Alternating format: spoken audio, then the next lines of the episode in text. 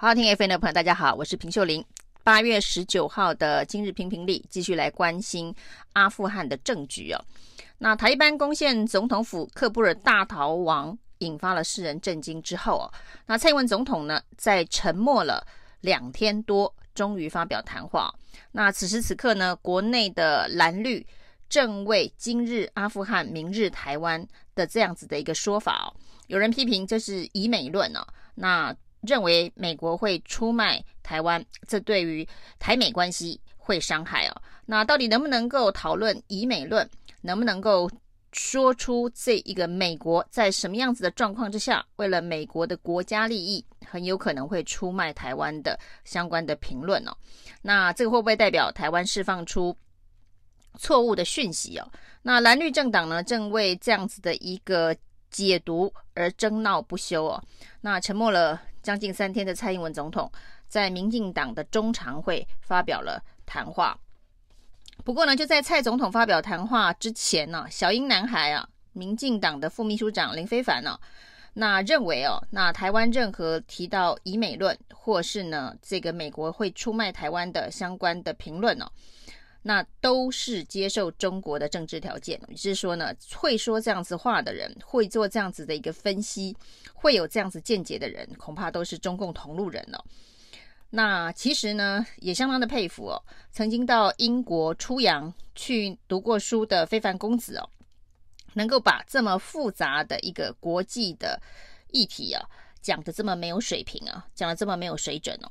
那到底美国在阿富汗的撤军造成了整个阿富汗的政局失控这件事情哦，美国被所有的盟军给骂翻了。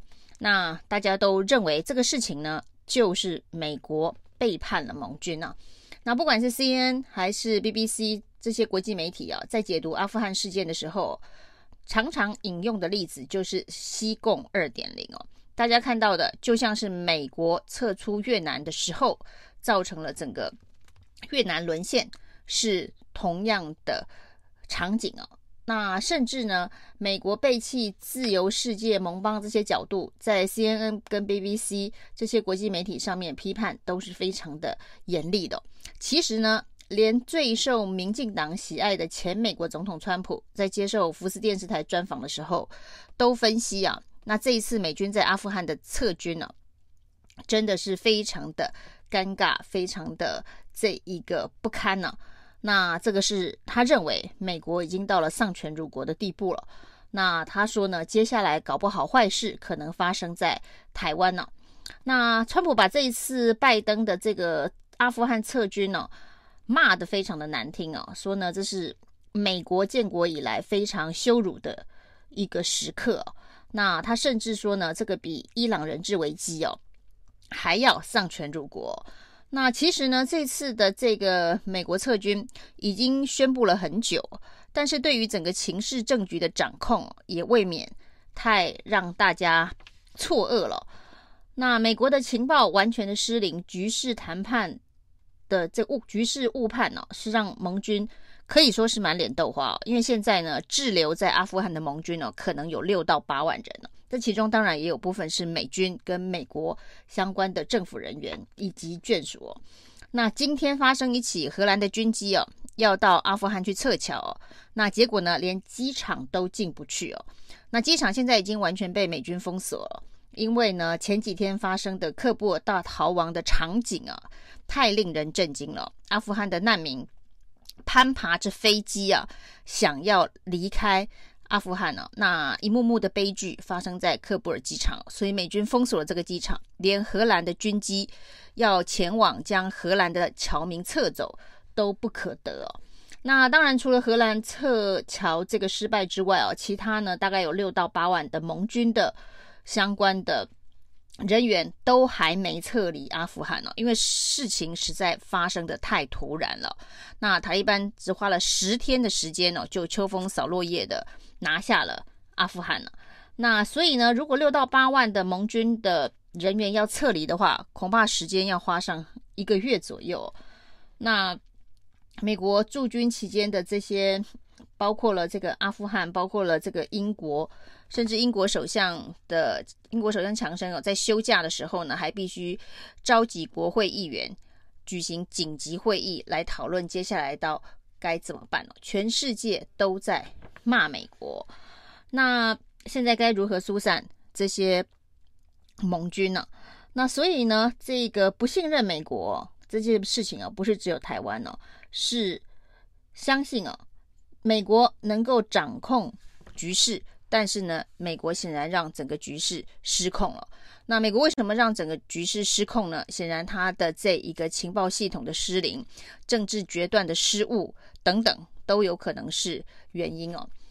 那这因为全世界都在骂美国，所以呢，美国的国家安全顾问苏利文必须开个记者会，告诉大家说，美国不会背弃盟军了。那当然呢，他举例说不会。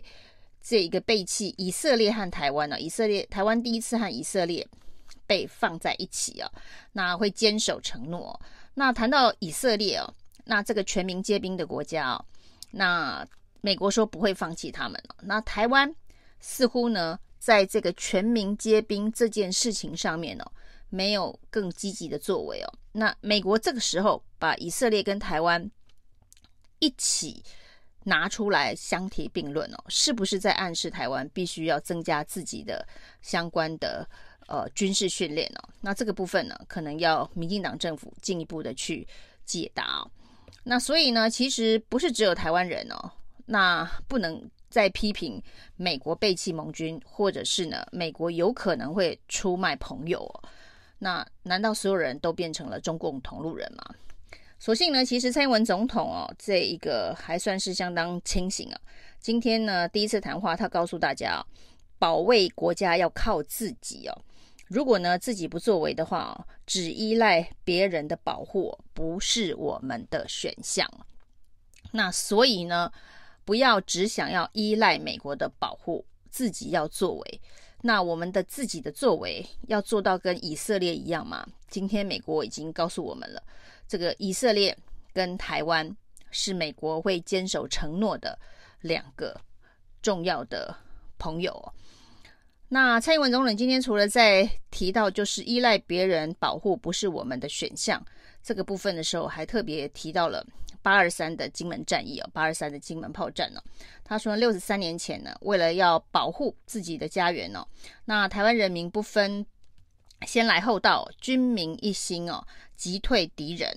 那看起来，在蔡英文的定义哦，这个八二三炮战呢，不再是国民党跟共产党之间的内战哦，而是台湾军民一心哦，保家卫国的行动哦。那这当然呢，也让过去在主张这一个金门炮战、八二三炮战。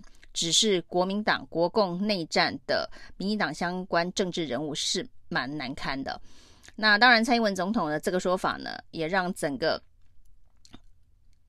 大家对于这一个国民党一九四九年撤退到台湾之后呢，那大家所建立的这个以台湾为中心的生命共同体，有一个比较明确的定位哦。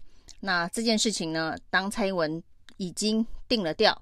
那民党政治人物呢，应该要听得懂蔡英文的这个弦外之音哦。那这恐怕也是对美国今天所说的，呃，不会放弃对于台湾和以色列的承诺，是在同一个沟通基础上面哦。那其实讲到八二三的金门炮战呢，那这次蔡英文是第一次把它做一个非常明确的定调。那之前呢，在八二三六十周年的时候，其实对民进党来讲，当时一件非常难堪的事情哦，是八二三的六十周年的那一年哦，二零一八年哦，那在高雄发生了这个重大的水灾哦，结果的副总统陈建仁还带着全家大小到金门去旅游，选在八月二十四号去旅游，那八月二十三号在金门有一个六十周年。的一个重大的纪念活动，他却没有去参加，是避过了这个八二三六十周年的相关活动。